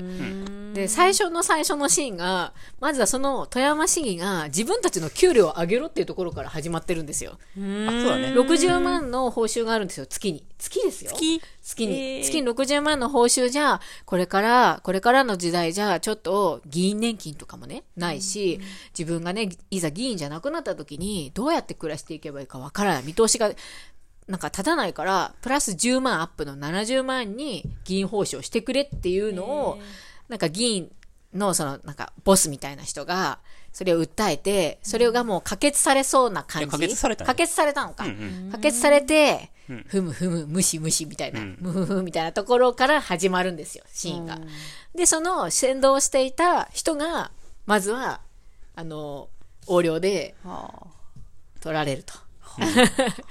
だから結構なんてセンセーショナルな始まり方で、そう。で、市民運動とかもしてて、その、議員の給料アップ認めないみたいな感じの議員、あの、市民運動とかの場面とかも映ってて、うん、結構その、富山市民たちにとっては、これ、こどう、どうなんだろうな、この映画って、と思って、すごい、富山の人たちの話とかも聞いてみたいと思いましたよ、これ。きっとあるんだろうなと思いますけど、そういう映像も。うん。うん。うん。うん、すごい面白かった。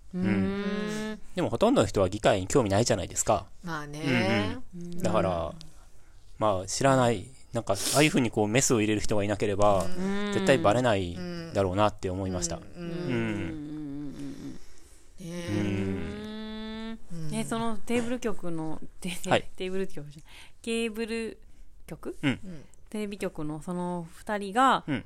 取材もして、こうんうん。告発というかそうそうそう。的な映画を作ってるそうです、そうでそれもす。すごいやり手でしたね。うんうんだって癒着とかいっぱいあるじゃんきっと。ね。うんうん。ね若いお二人でしたね。多分30代とえか、うんすごい40代とか。うんうんうん、すごく若くて。で、キャスターもされてるみたいな。自分たちで取材もするし、テレビに映ってし喋るっていうこともしてる人たちで。うんわすごいすごいだからきっと、まあもちろんテレビ局を辞めてもね、すごく才能ある方たちだし、あ別のテレビ局で働いてますよ。ですよねはい。はい。低くて余ってなんじゃないかなっていう感じではありますけど、うんもちろん。うんうんうん。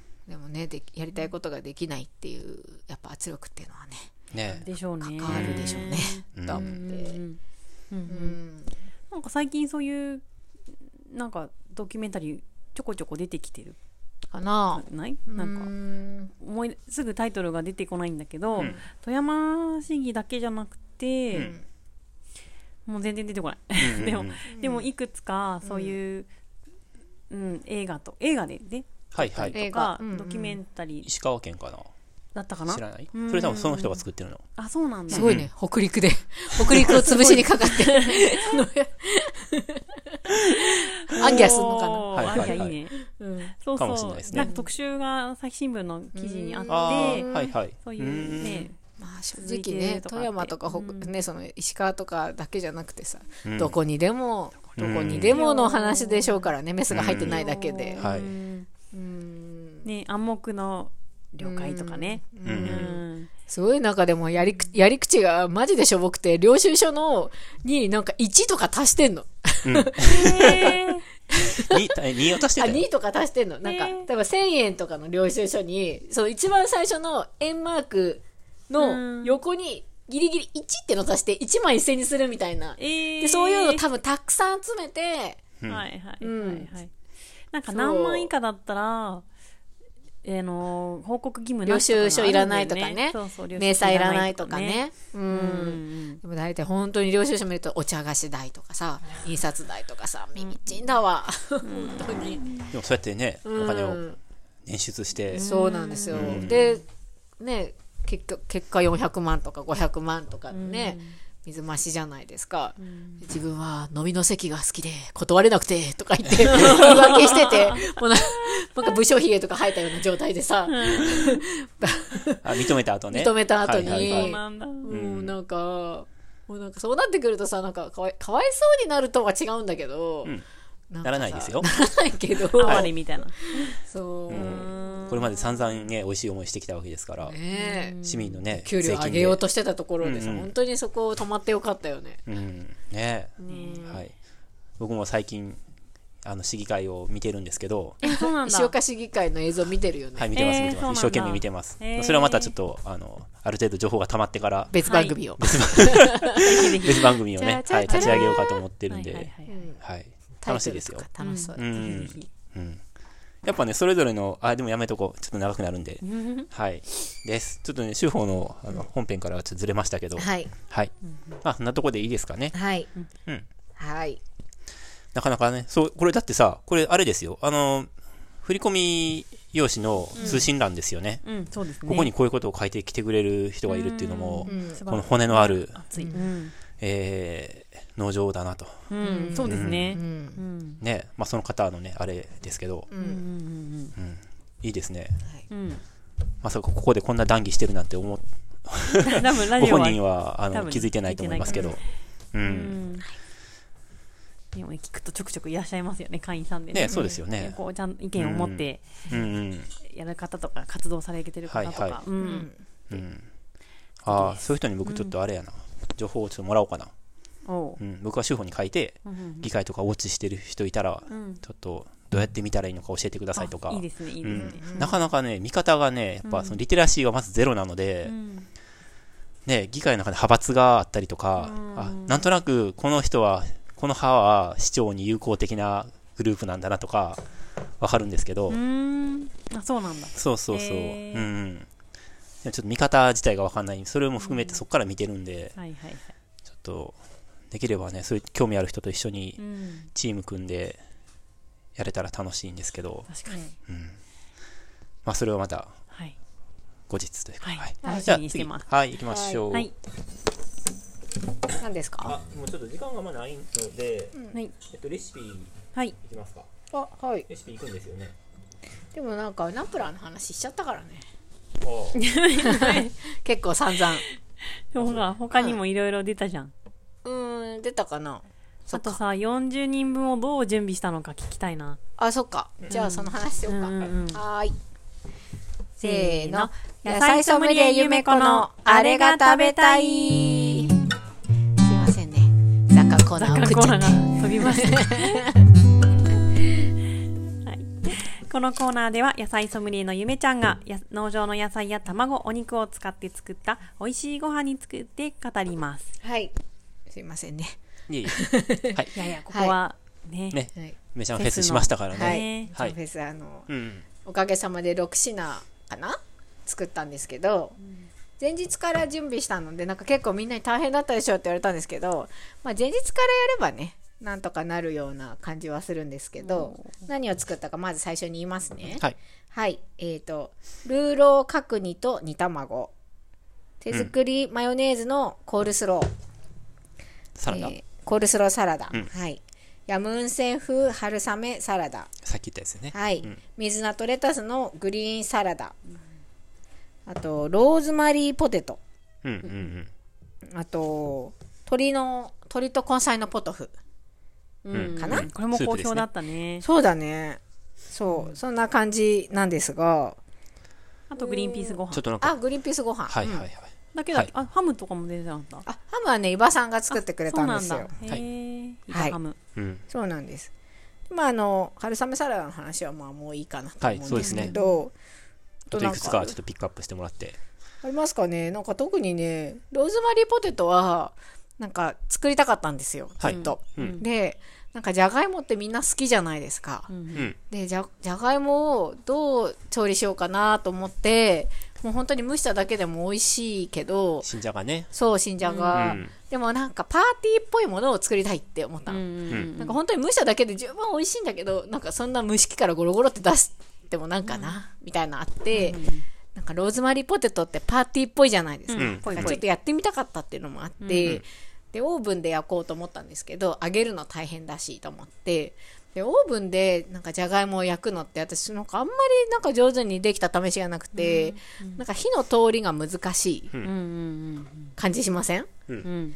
なのでちょっと試行錯誤してたんですけど結果的にすごくうまくいったのでそのやり方をお伝えすると,、えっととにかくじゃがいもを選ぶときにサイズを揃える、うんうん。うん。やっぱオーブンで焼いたりとか、まあ、蒸し器でけあの最初に火通すんですけどその時とかも火の通りがやっぱり均一なのってサイズじゃないですか大事なのって、うんうん大事で大大事体のサイズを揃えてそれを半分に切切って蒸し器で、えっと仮仮火火通すみたいな感じで蒸しました。でもこの時点でそこそこ火を通す感じにしてそうだったんだね。そうなんです。だから、オーブンに入れて、えっ、と、オリーブオイルと塩と、えっ、と、ローズマリーを散らして、焦げ目をつけるっていう感じのやり方にしました。そうするとなんか水分もそんなに多分飛びすぎない。うんうん。うん、せっかくなんか新じゃがだから水分多いのに、多分、えっ、と、オーブンでずっと焼くとかなり水分取っちゃってパサーってなるかなと思って、それももったいないなと思って、蒸し器でしっとり蒸し上がったやつを、えっ、と、オーブンで焦げ目をつけました。なんか子供も喜んでたなと思って、うん。うん、ちょっとひと手間かかりますけどただ焼くだけとか蒸すだけとかパーティー料理にはオーブンのその天板のままバーンって出せるし、いいなと思ってうんうん。おります、あとは結構美味しかったって言われたのは鶏のポトフなんですけど、うん。あ、みんな鶏のポトフって言ってめっちましたよね。ゃ美味しいって。で、汁、まあ、ポトフなんで、けスープっていうか汁物の立ち位置で作ったんですけど、汁物ってこういう時作ると大体余るんですよ。すごいたくさん、まあ、基本的には作るんですけど、すごい余っちゃうっていうイメージだったんですけど、なくなったんですよね。ね。うん。で、うわーと思って、それは嬉しかったんですけど、なんか何の変哲もない私とか多分農場の界隈のスタッフの人からしたら、結構食べ慣れた味っていうか、うん。不思議な味じゃなかったと思うんですけど、あの、来てくれた人にとってはとってもなんか新鮮、新鮮というか、美味しかったみたいで、ぱ農場の鳥の偉大さを私はそれを感じましたね。うん。いや、美味しかったよ。美味しいよ私が作るより美味しかったよ。美味しいけど、なんかさ、変わり映えはしなくない？あの突拍子もない美味しさじゃないじ。ゃないじゃん。え、これどうやって作るの？みたいな感じでは、私たちにとってはないじゃない？うんうんううんん。まあねで、作り方は、うんあ、いや、まあ、一手間ちょっと加えたといえば、鶏のもも肉を主に使って、あの、スープ取ったんですけど、もも肉の筋を全部取りました。筋を取る。はい。超大変だったんだけど、これに1時間ぐらいかかっちゃって、もも肉ってあの、鶏のね、その、筋肉がね、もももにいっぱいあると思うんですけど、その筋の筋がすごいんですよ。うんうん。農場の鳥は、とにかく。うんうん平飼いなんで。マッチョだからね。そう、マッチョだから、もうあの、ブロイラーちゃんの鳥とかには多分筋とかほとんどないと思うんですけど、あの、お店で買ったお肉とかに筋を見たことがある人は少ないかと思うんですけど、もう筋だらけな、筋肉だらけなんで、うんうん。筋って筋肉ではないと思いまあすよ。れ何なんですかね、まあ、腱ですね。腱か。だからまあうん腱も発達してるじゃないですか、筋肉。うんすごいと、うん。もうパーってもも肉開くと、ブワーってもう本当にストライプみたいな感じで、うんうんめっちゃあるんですよ。うん。で、もも肉開くと、なんか片側に特に寄ってて、うんその筋がね。あの足に近い方ですね。そう。で、んそこをもう本当に、もう肉なくなっちゃうんじゃないかなっていうぐらい、めっちゃあるんですけど、で、お肉も食べて欲しかったから、これを丁寧に取りました、全部。と、えーと、薄薄く表面を剥いだの？うんとね、フォークとかは、あと包丁とかを使ってこそげ取るみたいな感じですかね。それを取る取れんだ。はい。取れまますね。それを取るとある程度、うん。どうなるんですか？お肉が筋っぽくなくなるんです。ははい、柔らかく柔なる。結局、お肉が硬いのってその筋なんですよ。うん。噛み切れないっていうのは大体筋が歯の中、あの口の中で引っかかって、ぐにゅぐにゅする噛み切れないっていう状態になってるんで、その筋さえ取っちゃえば、もも肉も結構食べれたじゃないですか、今回。みんな食べれるって結構言ってくれて、であ、取ってよかったって思ったんですけど、はいはいなんか、美味しいけど、お肉硬くて食べれないってもったいないじゃん。うんうん。うん、だからお肉もちゃんと食べてほしいなと思う気持ちで、筋取りをいたしました。めちゃめちゃ手間かかってるじゃん。それを加工室で、なんか一番最初の、その前日の仕込みの作業で一番最初にやったらすんげえ疲れちゃって。疲れるね。とか言って。な何話分やったの？何話分やったの？4話分かな？わあ、頑張った4話ね。締めてくれたもんはね。4話分のもも肉も全部使って、ポトフに入れたんですけど、8枚かな？やって、なんかに3枚ぐらいやったところで、私なんか間違えたかな？みたいな。疲れたってなって、でもやっぱこれお肉食べてほしいしなと思って、取って、えっ、と、細かく切って、圧力でかけました。うんうん。うん。で、塩とあ、あの、塩も入れて、生姜も入れて、一緒に圧力かけて、鶏スープ取って、で、そまあ、そこそこ柔らかくなった鶏肉、もも肉もまあ取っといて、で、その鶏の出汁と根菜類を煮たんですけど、あの、火の通りやすいものから、あの、通りにくいものから入れて、大根とか、人参とか、そういうものから入れて玉ねぎとかさあんまり煮込むとさ溶けちゃうので、最後の方にしてとかっていうのを作ってで鶏肉も一緒に入れてで野菜と一緒にいるとなんかほら大根とかと一緒にいるとか酵素とかで柔らかくなりそうじゃん？はいはい。はい。で、まあ、あのじっくり煮て、で、最後に塩で調味したんですけど、なんか、なんかもうちょっと、まろっとさせたいなと思って、で、みりんを入れようかなって思ったんですけど、なんか、ホレコ見たら、さつまいもがあったんで、さつまいも入れたんですよ。んうんさつまいも結構すぐ火が通るから、最後でよかった。結果的によかったんですけど、さつまいもがいい仕事しましたね、なんか多分あれみんなはね、さつまいもスープが甘くて美味しくてって言ってたね。ね。うん。うん。で砂糖もみりんも入れてないんですけど、さつまいもから多分ちょうどいい甘みが出て、なんかこうまるっとゴロッとうん。いいお味のスープになったのかなって。だから調味料は本当に塩だけうん。ですね、さつまいもすごいよね、保冷庫に残ってたさつまいも。そう、ね。今、事さつまいも植えようかっていう時期やのにね、ね。保冷庫の神様が。結構残ってたのごっつくて、うん。もう大きいやつで、うん。大きいやつって甘いんですよね、それが1個バーンって残ってたんであこれ入れようと思って、うん。はい。入れて大人気のスープでした、うん。うん総じて、なんかその、春の、なんていうか、収穫祭ってその秋のね、野菜しか使えないからって言ってたじゃないですか。うんうんそういう意味ではどうだったんですか？そうですね。やっぱグリーンピースりグリーングリーンピースご飯とあとレタスのサラダとかがあるのがやっぱり違いますかね。うんうんうん。収穫祭だとし、あのー、白菜のサラダとかになるもんね。そうなんですよね、うんうんうん。まあそう白菜大体白菜のサラダが多いかな、うんうんあとキャベツも使ってるかうんうん。とは思うんですけどう。うん、うん。これはたのやっぱりラインナップ変わるなと思ってうん楽しかったですね、うん。その40人分仕込むのは本当にその最初にメニューを決めちゃって、で何にどの野菜を使うのかお肉を使うのか卵を使うのかって全部書き出すじゃないですか、うんうんそしたらかぶってるのもあるじゃない、そうん。したらもうそれも一緒に合わせて切っちゃうとかうんうんするとなんかね意外とそんなにうん。なんかね多分40人分も20人分も10人分もそこまでね差はないんですようね。ん。でちょっと、え ?40 人分と10人分は違うでしょ 違うかな？違うかな？でも、いや、そのぐらいの域に達してるってすことですね。ごいね。うん。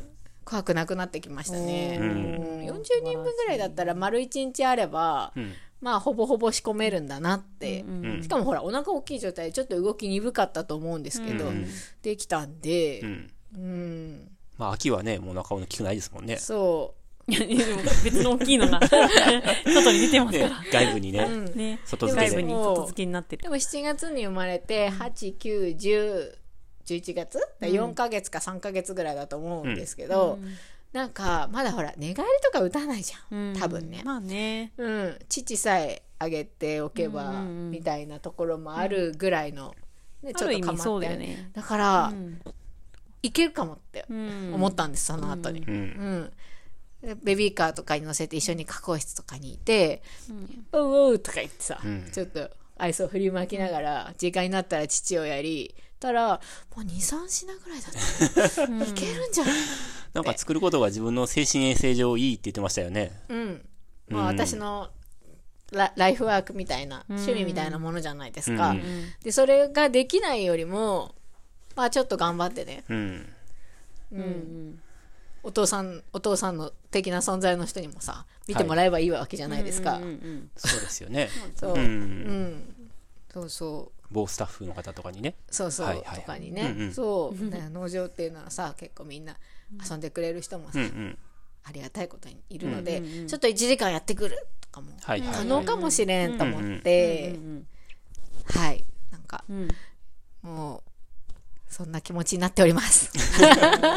乗ってますね。乗ってます。いい感じですねかったんですよね、うん。なんか最初の筋取り、あのもも肉の筋取りしてる時は絶望的な気分になってたんですけど 前日の土曜日の朝10時ぐらいは、はい。もうなんで私こんなことしてんだろうみたいな気持ちになってたんですけど、なんか午後になるとだいぶなんか一品とりあえず仕込めた、見えてくるよね。仕込めたみたいな感じになってくると、なんかこう楽しくなってくるじゃないですか、はいはいはい。で実際当日の朝はもう本当に仕上げるだけだったんで、大したこともなく、で盛り付けたりとかしていざみんながね食べて美味しいって言ってくれるとあこれは楽しかったと思って、はいそんな気持ちになっております。なので、収穫祭も来てくださいね、皆さん。ゆめちゃんと赤子に会いに。そうですね。なので、うんはい できる、できそうだよね。できそうな気がしてきた。ううんん。うん、4ヶ月、確かに3ヶ月、4ヶ月って一番さ、うん。楽、楽って言ったら変だけど、うん手がかかんない、動かないからね。動かないし、そう。逆に半年超えて、うんなんか動きたいみたいなさ、かまってうんかまってみたいのが強く出てきたりとかするとう、んむしろ大変かもしれないんですけど、うんはい。うん。うん。いけるって、今は思っています。何がすごいってさ、あの、ゆめちゃんも言ってたけど、うん。あの、量がぴったりだったよね。ああね、うん量に対してはこだわりがあるんで。うん。そう、全然、あ余ったけど、うん。その夜にさ、スタッフで食べるじゃんはい。それ計算済みの量なんで、すごい。あ、そうなの？だって嫌じゃん、その夜にまた作るの嫌だから、まあ、スタッフやらうちわの人が夜もちょこちょこつまんでなくなる。でもその次の日にはもうひと持ち越したくないのうよ。ん。ぴったりなくなりましたよね、ほとんどそう。。ぴったりなくなったでしょ、うん。すごい。私天才って思った。天才。うん。難しいんだよね。。うん、難しいよ。でも本当に野菜を切ってる時点で計算してますね。うん。大体うん。どういう計算なんですか、それ？品数に、なんていうかさ、さ3品で、3品と 6, 6品では、やっぱ量も変わってくるじゃないですか。うん。大体その40人前って言ったけど、20人分ぐらいのイメージで全部作ってます。うんうんうんうん。それ6品だから、20人前ってことになるってことやね。まあそんなイメージかな。でもその20人前の計算っていうのもね、それも感覚的なもんなんでも多分レで。シピ本とか見て、うん4人ば、4人前とか出てるじゃないですか。あそれを本当に5倍するみたいな感あ、じです。はいはいはい。えー、本当？はい。えー、そうなんだ。大体そんなイメージでやってます。結構ね、レシピ本ってね、忠実ですよ。ちゃんと。ちゃんとした量を掲載してくれてるんで、うん。なんか変に自己流で増やしたりとかせずにね、うんうん。あの、やるとぴったりいくことが私は多いなと思ってて、あ、そうかもね。レシピ本の信用に関わるもんね。多いよとか少ないよとかだと嫌じゃないですか。んだから結構4人分だと本当に4人分ぴったりぐらいなんだなって思ってて、それを信じてうん5倍したりとかさ、うんうん。2人分だったら10倍したりとかして作ってます。うーうんん。じゃあ6品あれば、参加者の半分の量で足りるっていうことだ。そんなイメージですね。うんうん。そのレシピ本を参照してるレシピはね、うん。それでいけるってことやけど、創作料理の場合はね、そうだちょっとあれね。レシピ本のさ、経験が多ければ、他のレシピ本じゃない本でも、なんとなく感覚がわかりそうやけど、僕らは多分普段レシピ本とか見ない、僕らっていうか僕はね、見ないから、多くなっちゃうよね、なんか、やっぱり。うん。まあ少ないとね、辛いからね。うん。あとは余っても困らない料理ってあるじゃないですか。なんかすっごい余るとちょっと嫌だなって思う料理とかは、あえてすなんかギリギリのラインで狙ったりとかしますね。うん。肉料理とかはね、減るのよ。うん。だから多めに作ったって困らないはいはいとか、キャベツのあのコールスローとかは、うーん、多分食べるけどおかわりはしないかなとか、うん。いろいろ、うん、考えながら、んうんうん。作るのも、結構そういう計算も好きですね、私。うーん。さすがシミュレーションですシね。ミュレーション、シミュレーション好きだからね。うん。はい。美味しかったし、量もちょうどよくて。うん。でもなんか改めて自分の料理って、なんか、突拍子もなくはないなと思いました。うん。なんかまあ、うん。うん、家庭料理だなって。うん。うん。まあ普通に美味しい普。通に美味しいってうんいうレベル、なんか飲食店ってすごいなって思いました。うん。一体これはどうやって作っているんだみたいな料理たまにあるじゃん、飲 食店とかで。なんか美味しい。うん。すごい美味しい。しいみたいな。でも全然作り方がわわからないみたいな。うん。あの、八里にできたそのスリランカ料理店あるじゃないですか。はいはいはい。で、食べに行ったんですよ。そしたら、なんか社長が喋りかけてきてうんまあ、新しく来た人にね、多分喋りかけてるのかもしれないですけど、社長は作ってないんですけど、なんかその腕利きのえシェフを、その現地からね、まあ、雇って連れてきたって言ってて、で、そのうちは化学調味料使ってないって言ってて、そうなんだ。うんうん、それをすごくアピールしてきて、へでもすごく美味しくて、うん。で、まあね、どうやって作ってんのか、わかんなくて。異国の料理っていうのももちろんありますけど、うんうん。でもなんか社長にこういう料理って現地の人みんな作れるのって聞いたら、なんかその日本のね、家庭料理肉じゃがみたいなさ、味噌汁みたいな感じでみんな作れるのかなって。なんかスリランカ料理って、なんかど、どこ行っても大体同じような感じの料理が出てくるというか、テイストがね、まあカレーだ、ちょっと辛いめのカレーとか、なんか付け合わせのちょっと甘酸っぱい何かとか、だからこれは多分誰でも作れる、その現地の人であれば誰でも作れるのかなと思って聞いたんですよ。うん。そしたらそんなことないってそん言ってた。なことない。それは、そんなことないってそうなんだ言うんじゃないと思って。いやいやいや、作れない作れないみたいな感じだったよね。ううんん。あ、そうなんだ、みたいな。だからちゃんと料理ができるプロっていうか、う料理上手い人をちゃんと雇ってるっていう。あそうかと思って。うんわかんないからさ、ほら、異国の料理だとさ、うんわかんないよね。確かにまあ日本人にとって別に日本ね、ご飯誰でも作れるわけじゃないから、あまあまあそっかと思って。細かいコツがあるんでしょうね。ね。う。うんん。あそこ美味しいんでね、ぜひ行っ。てみたいですね。ううんうん。辛い、辛いけどね、そこそこは。うんうん美味しかった。話は変わったけどね。はい。うん。でも農場にね、来た人とかね、あそこ近いから、車で3分ぐらいのところにスリランカ料理店がね、うん。できまして。できまして。うん。うん。美味しかったです。はい。お客さんも入ってますよね、結構ね。あ、そうなんだ。うんうん平日でも入って入ってるましたね。。う。うんん。なんで、来てね、行きたいな。2日目のお昼はじゃあもうそこで食べて帰りますみたいな。バス、バス通り上なんですよあ、ね。確かに。そうだよね。それバスは便利だよ停ね。に、ね、近いもんね。停徒歩30隣だもん秒じゃん。うんうん。え、それもいいね。確かに。ねうんうんうん。歩いて行けなくもない距離だよね。うん。歩いても行けるよね。う。うんん。ほうほうほうほちょっと歩くとちょっと遠いねう。ちょ。っと遠いか。う。うんん。農場のスタッフで行きたい。ねうん。うんうん。あ、ファミリーもね、含めて。うん。みんなでもう今日は作るのめんどくさいよ。でもね子供が食べれないちょっと食べれないね。平日に。日中にね、ウィークデーに。そうねはい。平日の昼間ってことね。そうそう。田植えと。か、稲刈りとか終わって。いいねいいねいいね疲れた無理だって。そうそうそう。うん。ああ、いいね。いいじゃんいいじゃんそれすごいいいね。やりたいやりうたい。ん。楽しそうですね。ね。はい。はい。じゃあそんなとこで。はい。収穫祭も来てねっていう。ほらね。じゃあ終わりましょう。はい。BGM それでは、えー、クジラ、ないよね。今ギターなボムロにギター持ったから何、雑感やんのかと思ってびっくりしたわ。クジラチャンネルでお便りいつでも大募集しております。ポッドキャスト、スポティファイの概要欄にメッセージのフォームがありますので、そちらからどしどし送ってください。はい。はい。お待ちしております。はい。あの、まーさんのさ、まーさん？はいなんか先週かな、うんなんか前の放送を聞くのも楽しいですよってうんうんメッセージくださったじゃないですか。はいで、私それを聞いて、本当に聞いてみたんですけど、あの、50ハラペーニョさんのはい50回目ね、超面白かった。だからみんな聞いてみて。うん50回目ねで。その後、51回目、52回も聞いてんだけど、めっちゃ楽しい。ああ、そう。すごい楽しい。みんな聞いてみて。うん。ということで、また107回目でお会いしましょう。はいせーの。